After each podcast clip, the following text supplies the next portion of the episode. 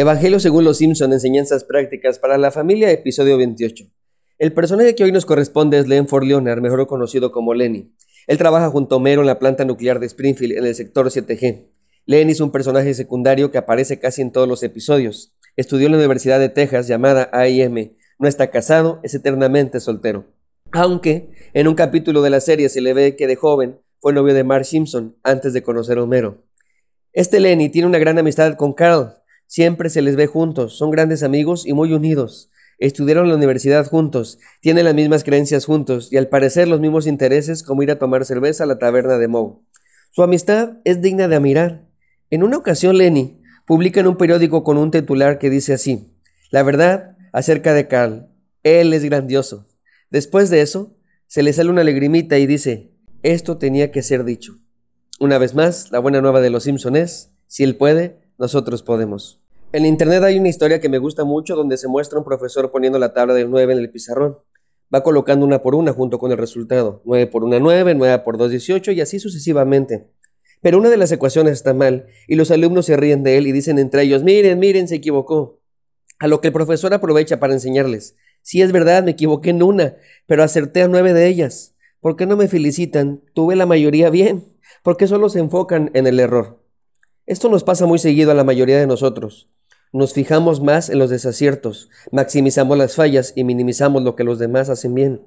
En las familias pasa muy seguido.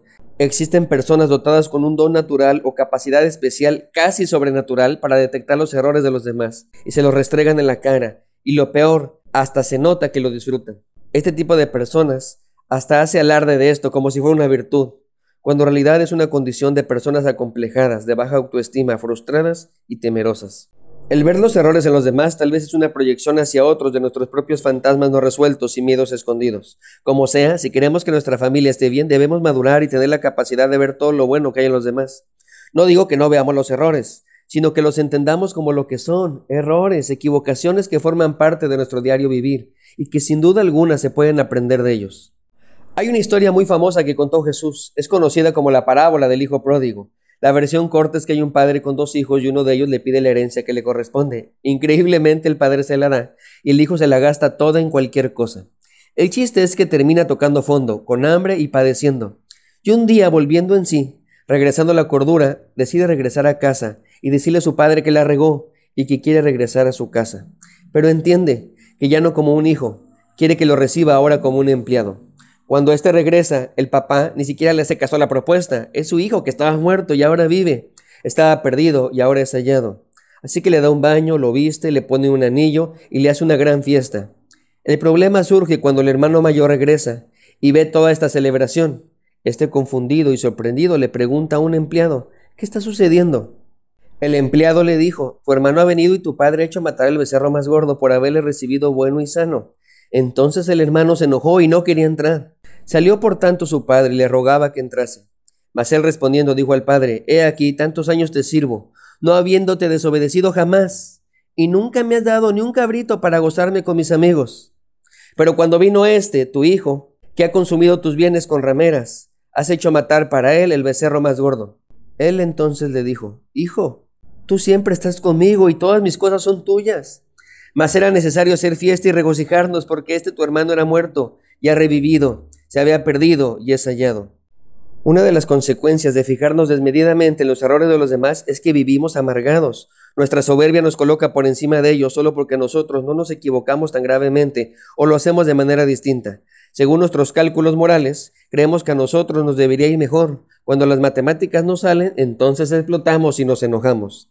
Al igual que este hermano mayor, hay familiares que no van a reuniones para evitar ver a ese hermano, primo, tío o cualquier familiar que sea incómodo a ese que siempre le perdonan todo. Hasta se sienten traicionados por la familia por aceptarle sabiendo que cometió ese acto que según nosotros es imperdonable. Otro problema es que empezamos a ver moros con tranchetes, es decir, este hermano mayor le reclama al padre que su hijo se gastó todo con rameras. Sin embargo, eso no lo sabe. Él no estaba ahí.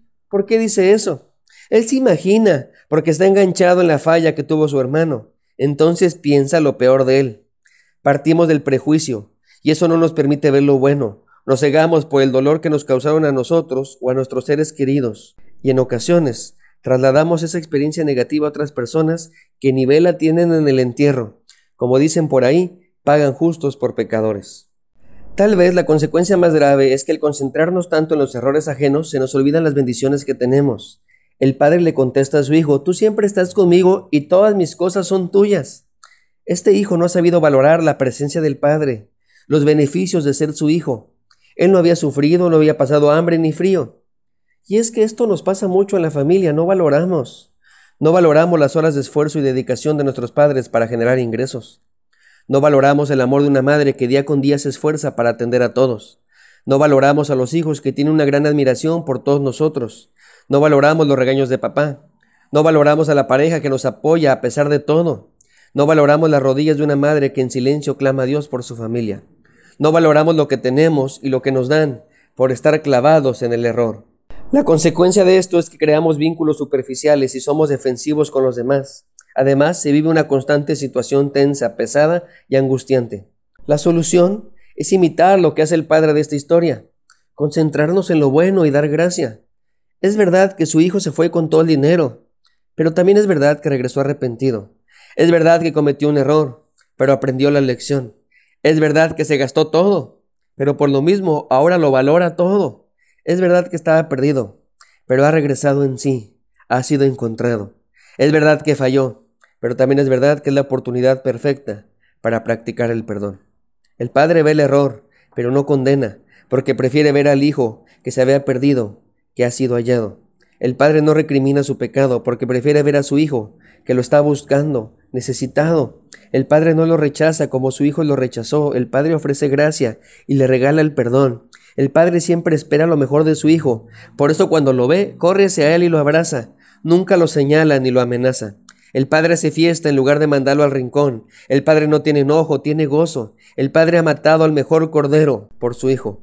Cristo es el Cordero de Dios que ha sacrificado por nosotros. Por eso es que el Padre nos recibe con gozo. Por eso es que hay fiesta, porque el Cordero ha muerto para que nosotros recibamos el perdón de Dios. No importa que lo que hayas hecho, Dios te ama, te ama demasiado y quiere que esa gracia que has recibido la compartas con tu familia. Aprendamos del Padre. Dios te bendiga. Soy el pastor Alex Conillé y estaré orando por ti.